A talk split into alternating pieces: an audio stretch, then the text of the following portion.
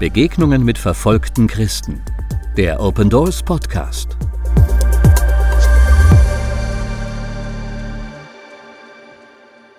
Das Thema des heutigen Jugendtages heißt ja keine Helden. Und ganz offen gesprochen, das ist nicht sehr populär, nicht sehr attraktiv, denn eigentlich gehst du ja dahin, wo die Helden sind, oder? Deshalb bin ich sehr froh, dass ihr trotzdem gekommen seid, trotz dieses äh, etwas ernüchternden Themas keine Helden. Seitdem ich bei Open Doors bin, übrigens circa 16 Jahre, treffe ich außergewöhnliche Menschen. Ich will euch einfach nur mal kurz mitnehmen, die letzten drei oder vier Tage äh, vor dieser Veranstaltung. Also, gestern habe ich zu Abend gegessen mit zwei ähm, Dschihadistenkämpfern an einem Tisch. Der eine ist Sunnit und der andere Schiit. Die hassen sich normalerweise. Ich habe bewusst gesagt ehemalige. Also das Essen ist gut ausgegangen, wir haben es überlebt. Vor zwei Tagen saß ich mit einem Drogendealer aus Mexiko beim Kaffee trinken, einem ehemaligen Drogendealer.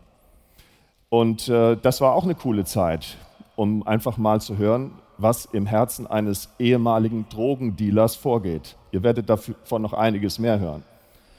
Dann gab es noch eine besondere Begegnung, und zwar, ich habe zusammengesessen, auch jetzt in diesen drei Tagen, mit einem ehemaligen Säufer und Drogenabhängigen.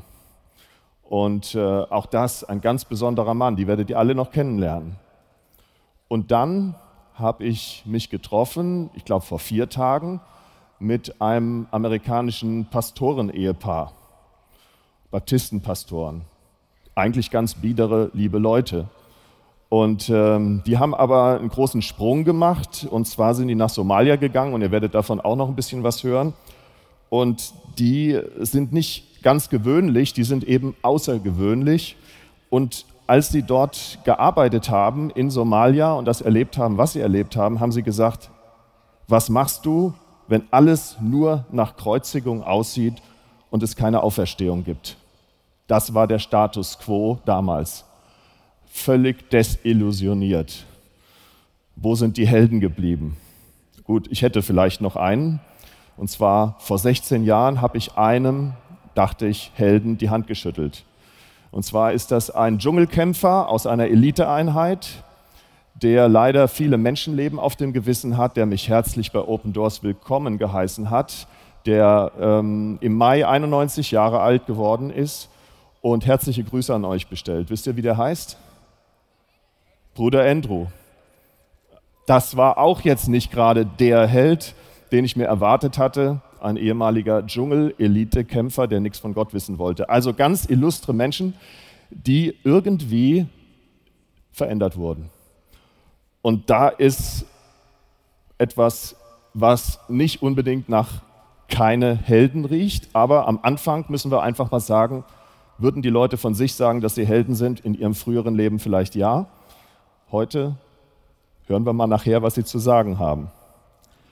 Was werden uns die Sprecher heute weitergeben? Das ist doch eine spannende Frage. Was erwartet ihr überhaupt, was sie euch weitergeben? Oder was werden verfolgte Christen, und das sind einige von den Sprechern, über ihre Glaubensprüfungen erzählen? Was heißt das überhaupt, im Glauben geschüttelt und geprüft zu werden?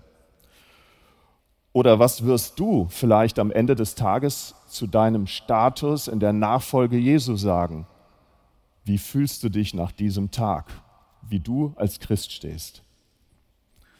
Keine Angst, wir wollen, dass ihr ermutigt nach Hause geht, aber auch herausgefordert werdet. Und für mich hat die höchste Priorität, das ist der Grund, warum ich hier bin. Und ich hoffe, das ist der Grund, warum ihr auch hier seid, weil Jesus hier ist. Und ich möchte ihm seine Liebe erwidern. Das haben wir gerade im Lobpreis gemacht. Wir wollen seine Liebe erwidern. Seine Liebe ist so umfassend, dass wir das nicht schaffen, auf dieses Niveau zu kommen aber er freut sich, dass ihr heute hier seid. Wenn ich die Gelegenheit gehabt hätte, hätte ich gerne noch einen weiteren Gast eingeladen, der super hier in das Sprecherquartett gepasst hätte. Und zwar Petrus.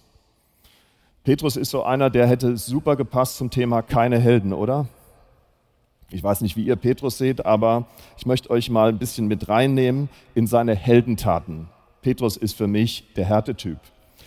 Er ist ja der, der auf, im Sturm auf das Wasser gegangen ist, als die anderen Jünger äh, geschrien haben, ein Geist, ein Geist. Petrus hat das gecheckt, dass das nicht unbedingt ein Geist ist, sondern dass das dann Jesus ist. Und was hat er gemacht?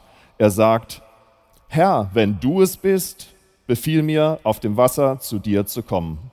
Das steht in Matthäus 14, Vers 27. Das ist schon mal heldenhaft, würde ich behaupten.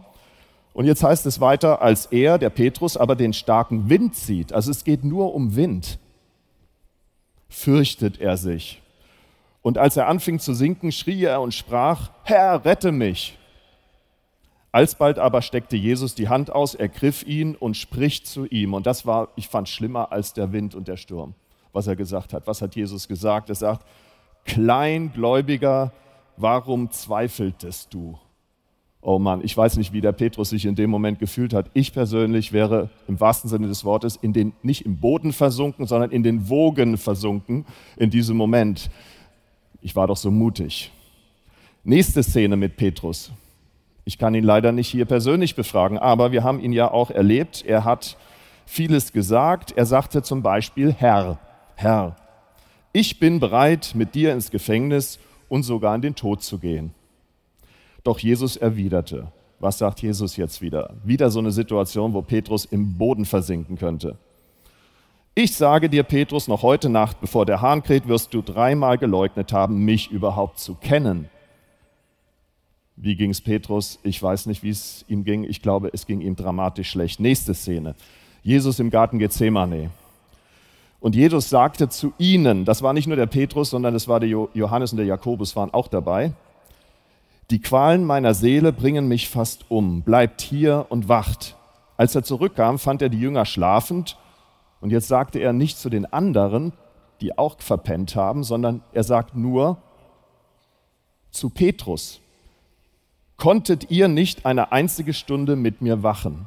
Er sagt ausgerechnet das zu Petrus, nicht zu den anderen. Wie muss sich der Petrus gefühlt haben? Es hat mal wieder mich getroffen. Voll daneben. Was für eine Demütigung für Petrus.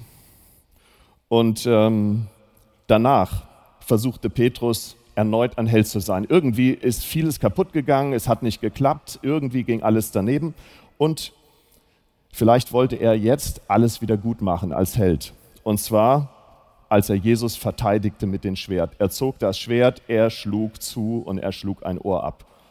Und wieder hat es nichts gebracht. Jesus hat gesagt, das ist es nicht, was ich möchte. So, Petrus hat also gar einen ganzen Heldenmut eingesetzt, er wollte alles wieder gut machen und schon wieder war es daneben. Und jetzt kommt es zum Zusammenbruch, zum völligen Zusammenbruch bei Petrus.